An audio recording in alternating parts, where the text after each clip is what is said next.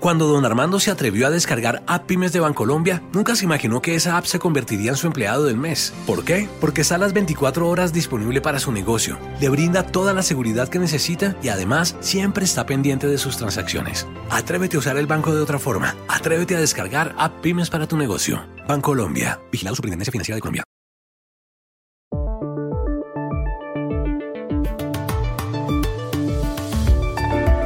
Por primera vez ante una Cámara, el Papa Francisco ha dado su apoyo a la unión civil para las parejas homosexuales. ¿Qué significa que haya ratificado esta tesis tan distinta a la ortodoxia de la Iglesia Católica? Para saberlo, hablamos con dos biógrafos suyos. Barack Obama entró ayer a la campaña presidencial en Estados Unidos. Intervino en Filadelfia, en Pensilvania, a menos de dos semanas de las elecciones. ¿Qué dijo y por qué se cree que la idea era seducir a favor de Joe Biden el voto afroamericano, que es clave? Las respuestas aquí. Si bien la polarización política es la regla general en muchos sitios del mundo, dos hechos que sucedieron el martes, uno en Utah, en Estados Unidos, y otro en Uruguay, son la excepción. En el episodio de hoy les contamos qué fue lo que pasó. Hola, bienvenidos a El Washington Post. Soy Juan Carlos Iragorri, desde Madrid. Soy Dori Toribio, desde Washington, D.C. Soy Jorge Espinosa, desde Bogotá. Es jueves 22 de octubre y esto es todo lo que usted debería saber hoy.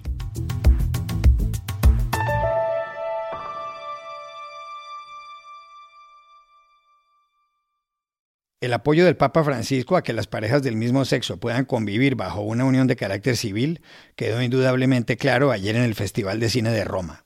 La voz del pontífice se escuchó en un documental titulado Francesco. El Papa, de 83 años, dijo, Los homosexuales tienen derecho a estar en familia, son hijos de Dios y tienen derecho a una familia. Lo que tenemos que hacer es crear una ley de uniones civiles, así estarán cubiertos legalmente. El director del documental a quien le habló el Papa es Eugeni Afinievsky, que ayer cumplió 49 años. Nacido en Kazán, en la República Rusa de Tartaristán, vivió de joven en Israel y se trasladó luego a Estados Unidos. Uno de sus documentales estuvo nominado a un Oscar y a los premios Emmy. Las palabras del Papa son la prueba rotunda de su respaldo a las uniones civiles como fórmula para cobijar a las parejas del mismo sexo, y constituyen un giro, si no de 180 grados, sí de 90, a la larga y casi inmodificable tradición de la Iglesia Católica. El Papa Francisco ya había dado puntadas en ese sentido. En 2013, a poco de haber sido elegido, habló con los periodistas que lo acompañaban de regreso del Brasil. En pleno vuelo señaló, si una persona es gay, busca al Señor y tiene buena voluntad, ¿quién soy yo para juzgarla? Si una persona es gay e cerca al Señor e ha buona volontà, ma chi sono io per giudicarla? La pregunta es qué lectura darle al pronunciamiento del Papa en el documental. Consultamos en Hereford, en Inglaterra, a una de las personas más autorizadas, su biógrafo Austin Ivory, que además publica este diciembre un libro de conversaciones con el alto prelado. Eh, Juan Carlos, yo diría que eh, el pronunciamiento del Papa es muy significativo en el sentido de que habla del derecho de las personas a estar en una familia, eh, sin importar, digamos, quiénes, son o de qué, de qué, tipo de relación eh, tienen. O sea, está diciendo en el fondo que el Estado debería cobijar, apoyar eh, las relaciones de largo plazo, relaciones donde hay, una, hay un compromiso, digamos, de amor a lo largo de los años.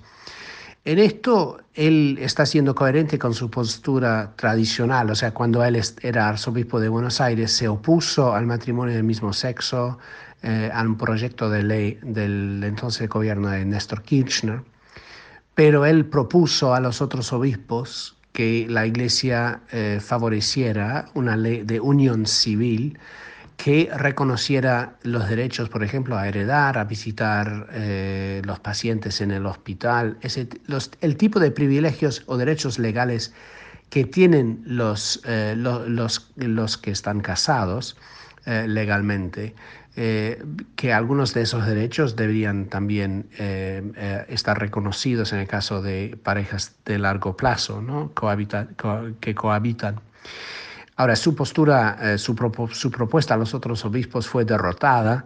Eh, fue una de las pocas veces que como presidente de la conferencia episcopal eh, no, no, logró el, el, consenso de los otros obispos, pero fue su postura. Entonces me parece que el hecho de que el Papa, siendo Papa, ahora esté a favor de esto muy claramente, envía un mensaje muy, muy claro, muy decisivo a muchos países donde, por ejemplo, las parejas gay no tienen eh, reconocimiento legal. Y por lo menos si los obispos de esos países se oponen a, ese tipo de, legislación, eh, todo el mundo sabría que eh, no estarían conformes con el Papa. En ese sentido, me parece que va a tener bastante influencia e importancia la declaración del Papa. Pero sigue sigue igual la postura del Papa y de la Iglesia en contra del matrimonio del mismo sexo. Y en ese sentido no hay, no hay ningún cambio, digamos, de doctrina. Eh, eh, y, pero sí va a enviar un mensaje muy importante a la Iglesia en el mundo y sobre todo a personas gay, eh, a quienes el Papa siempre ha buscado desde que fue elegido abrazar, acoger, a, a demostrar que, que, tienen una identidad intrínseca eh, que debería ser reconocida. En ese sentido, lo que ha dicho en el documental es coherente con su propia postura tradicional como arzobispo y con, con su propio corazón mm, de pastor siendo papa. También hablamos con otra biógrafa del Papa, la periodista Elisabetta Piqué, corresponsal en Roma del diario La Nación de Buenos Aires. ¿Cómo lo interpreto? Bueno, en realidad yo diría eh, tres cosas. Es verdad que sí, es la primera vez que de boca de un, pontífice y frente a una cámara, eh, bueno, un papa dice que sí, que es necesario que los homosexuales eh, tengan una ley de convivencia civil que los proteja. Pero también hay que recordar que siendo arzobispo de Buenos Aires, él también sostenía lo mismo. ¿Y esto por qué era? Para que no se equiparara el matrimonio homosexual con eh, una ley de convivencia civil. ¿Por qué? Porque el Papa, en ese sentido, siempre también lo ha dicho, el matrimonio es solamente algo entre hombre y mujer. No, hay, no existe el matrimonio eh, para él y para la Iglesia Católica entre dos personas del mismo sexo. Eh, por otro lado, eh, otra cosa que creo que hay que aclarar que no hay ningún cambio de doctrina. ¿Por qué? Porque el catecismo de la Iglesia Católica dice que no hay que discriminar, sino que hay que acompañar a las personas homosexuales y en este sentido, desde el principio de su pontificado, el Papa siempre pidió integrar, acompañar acoger a los homosexuales y, eh, y, en este sentido, lo último, el Papa, la visión de este Papa de iglesia es una iglesia en salida, una iglesia que es el, eh, como, que tiene que funcionar como el eh, el hospital de campaña eh, que cura las heridas de todos, de todos los excluidos. Y en, este, eh, y en este sentido, desde el principio, el Papa se mostró totalmente abierto, ha recibido a parejas gay, ha, ha recibido incluso a parejas transexuales y llamó muchísimo la atención cuando en su primer viaje, volviendo de Brasil, dijo, bueno, si una persona es gay, tiene buena voluntad y cree en Dios, ¿quién soy yo para juzgarla? Y bueno, por eso reitero digamos, una bomba mediática, sobre todo en los Estados Unidos, pero eh, algo que no es ningún cambio de doctrina, sino, digamos, un eh, reimpulso a esa mirada pastoral del Papa, de un Papa que quiere una iglesia que incluya eh, a todos.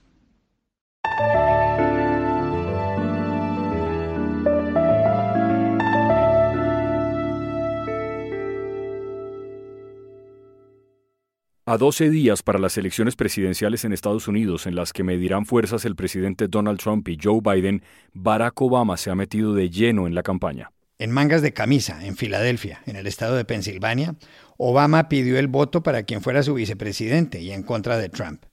¿Qué fue lo que dijo exactamente Dory? Juan Carlos, esta fue la primera gran aparición del expresidente Obama en esta campaña en un acto en persona para pedir el voto por Joe Biden y Kamala Harris, pero ninguno de los dos le acompañó. Obama se estrenó en solitario y acusó a Trump de ser incapaz de tomarse el cargo en serio, de mentir, de envalentonar a los racistas y de vivir en un reality show del que los estadounidenses están pagando el precio, con más de 220.000 muertos por la pandemia, millones de empleos destruidos y la reputación mundial por los suelos, dijo. Obama reiteró que estas son las elecciones más importantes en décadas y que hasta el último voto cuenta porque no puede haber ni un resquicio de duda en los resultados. So we can't have any doubt. We can't be complacent. I don't care about the polls. There were a whole bunch of polls last time. Didn't work out because a whole bunch of folks stayed at home and got lazy and complacent. Not this time. Not in this election. No me importan las encuestas. Había muchas encuestas la última vez y no funcionaron porque mucha gente se quedó en casa y fueron perezosos y complacientes, dijo Obama sobre 2016. Pero no esta vez, no en estas elecciones, dijo el expresidente rodeado de automóviles, porque era un meeting con formato de drive-in car rally, es decir, con el público metido en sus vehículos estacionados en una gran explanada como en un autocine para tiempos de pandemia. Are you fired up? Are you ready to go? Let's go make it happen. I love you, Philadelphia. Thank you. Y así Obama pidió el voto una y otra vez, haciendo referencia directa a los altos porcentajes de abstención entre demócratas hace cuatro años, especialmente en estados con importante población afroamericana como Pensilvania, con un 10% del electorado negro, donde Obama ganó dos veces, incluso en algunos distritos de Filadelfia, por más del 99% de los votos. Y allí volvió a desplegar todas sus armas, dejando claro que este estado es ya una pieza clave en el mapa electoral de Joe Biden hacia la Casa Blanca, Espinosa. En efecto, el voto afroamericano y especialmente en Pensilvania puede ser decisivo el 3 de noviembre. Ese estado, que a veces vota por los republicanos y a veces por los demócratas, envía 20 delegados al colegio electoral, donde se requieren 270 para ganar. Para comprender la relevancia del voto afroamericano en Estados Unidos y en el contexto actual, llamamos a Washington a Pablo Pardo, el corresponsal del diario El Mundo de Madrid. La importancia del voto afroamericano en Estados Unidos se reduce a un número. Desde la Segunda Guerra Mundial ha habido seis presidentes demócratas en ese país. Sin embargo, si se descuenta el voto negro, solamente uno de ellos hubiera ganado las elecciones, que es Lyndon B. Johnson en 1964. Con el voto blanco más el voto hispano, asiático y de otras minorías, los otros cinco hubieran perdido. Esto es lo que nos lleva a una de las cuestiones claves en las elecciones americanas, que es no por quién votan los afroamericanos, sino van los afroamericanos a votar o no. La cuestión es muy simple. Los afroamericanos siempre apoyan al Partido Demócrata.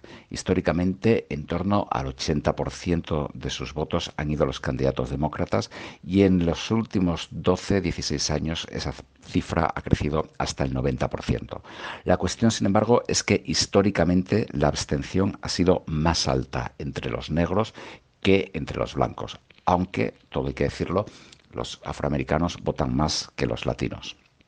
Esto quedó de manifiesto en el año 2016, cuando votaron 700.000 afroamericanos menos que en el 2012. Y gran parte de estos afroamericanos fueron decisivos en estados que le dieron contra todo pronóstico la victoria a Donald Trump. Por ejemplo, en Filadelfia el voto afroamericano fue inusualmente bajo. Por eso Barack Obama está haciendo campaña en Filadelfia. En Milwaukee en Wisconsin el voto afroamericano también fue inusualmente bajo y también contra todo pronóstico ganó Donald Trump. En general, el voto afroamericano es, como he dicho, demócrata, pero no completamente. Entre los varones negros hay una proporción considerable, en torno a un 15-18%, que votan republicano, mientras que las mujeres negras absolutamente nadie vota republicano. Y en estas elecciones está habiendo un movimiento demográfico sorprendente, que es que los jóvenes afroamericanos contra todo pronóstico, están teniendo una actitud más favorable, según algunas encuestas al menos, hacia Donald Trump de lo que cabría esperar por las declaraciones de este. Así pues, la minoría trascendental en este momento para decidir quién va a vivir en la Casa Blanca en los próximos cuatro años son los afroamericanos.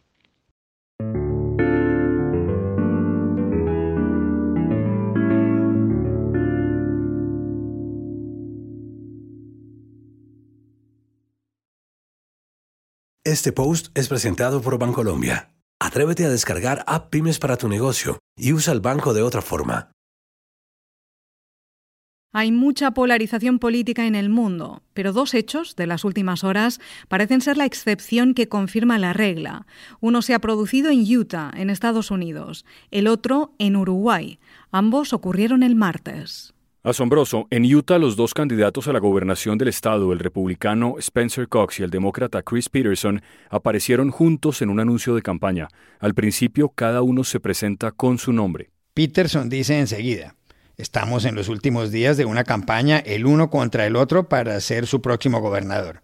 Cox agrega, y aunque yo creo que usted debe votar por mí, y Peterson interrumpe, y yo creo que por mí, Cox prosigue, hay cosas en las que sí estamos de acuerdo. Podemos debatir sin degradar el carácter del otro, añade el republicano. Y el demócrata interviene. Podemos estar en desacuerdo sin odiarnos. Cox toma la palabra. Gane o pierda, trabajamos juntos. Y Peterson remata. Mostrémosle a este país que hay un mejor camino. En ese momento repiten sus nombres y confirman que han aprobado el anuncio. I'm Chris Peterson. And I'm Spencer Cox. We are currently in the final days of campaigning against each other to be your next governor. And while I think you should vote for me. Yeah, but, but really you should vote for me. There are some things we both agree on. We can debate issues without degrading each other's character. We can disagree without hating each other. And win or lose in Utah, we work together. So let's show the country that there's a better way. My name's Chris Peterson. And I'm Spencer Cox. And we, we approve this message. Vaya, vaya, esto a dos semanas de la elección. El otro hecho político que emerge como un ejemplo de concordia se vivió en el Congreso de Uruguay. Se formalizaba la renuncia de dos senadores que habían ocupado nada menos que la presidencia de la República y que habían sido feroces adversarios a lo largo de la vida, Julio María Sanguinetti y Pepe Mujica. Dimitían porque, por la edad de cada uno, son de alto riesgo en medio de la pandemia. Sanguinetti, de 84 años, se despidió así con un discurso en el que mencionó a Mujica y en el que citó a un gran poeta mexicano. Esta es una hora de conciliación, esta es una hora de reafirmación democrática, esta es una hora en la cual todos tenemos que sentir que habiendo estado tan enfrentados como pudimos estar un día con Mujica, eh, él desde una desde una revolución armada, yo de los gobiernos que la combatían, hoy podemos decir con, Octavio, con Octavio Paz que la inteligencia al fin se encarna, se reconcilian las dos mitades enemigas y vuelven a ser fuente, manantial de fábulas, hombre, árbol de imágenes, palabras que son flores, que son frutos, que son actos. Y Mujica, de 85 años, aludió de este modo a Sanguinetti en su despedida. Sanguinetti es un viejo luchador, importante, eh, representa una parte de la opinión pública de este país. Luego, Pepe Mujica habló del odio como sentimiento. El sonido de estos apartes fue grabado con otro micrófono en el auditorio. Yo tengo mi buena cantidad de defectos soy pasional. Pero en mi jardín hace décadas que no cultivo el odio, porque aprendí una dura lección que me impuso la vida, que el odio termina estupidizando, porque nos hace perder objetividad frente a las cosas. Al final, Pepe Mujica y Julio María Sanguinete se dieron un abrazo y los presentes se pusieron de pie.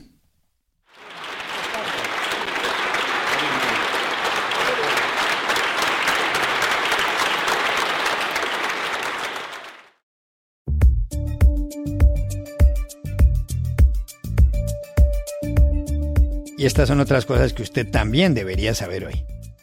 El presidente de Estados Unidos Donald Trump envió en septiembre a México a Richard Grenell, exdirector nacional de inteligencia, a una reunión con el dirigente venezolano Jorge Rodríguez para acordar la salida pacífica de Nicolás Maduro como presidente de Venezuela. Así lo afirma Bloomberg. Este medio de comunicación dice no saber cuál fue la respuesta de Rodríguez, pero señala que quien no estuvo enterado del encuentro fue el secretario de Estado estadounidense Mike Pompeo. España tiene ya más de un millón de contagiados de coronavirus, según la Universidad Johns Hopkins. De tal forma, se convierte en uno de los seis países que han superado esa cantidad. Ahí se encuentran Estados Unidos, India, Brasil, Rusia y Argentina. Francia está próxima a entrar al grupo, seguida por tres naciones de América Latina, Colombia, Perú y México. La docena, por el número de infectados, la completan el Reino Unido y Sudáfrica. Y aquí termina el episodio de hoy de El Washington Post, El Guapo. En la producción estuvo John F. Burnett. Por favor, cuídense mucho. Y pueden suscribirse a nuestro podcast en nuestro sitio web, elwashingtonpost.com, seguirnos en nuestra cuenta de Twitter, arroba el post, y también nos encontrarán en Facebook buscando el Post Podcast. Chao, hasta mañana.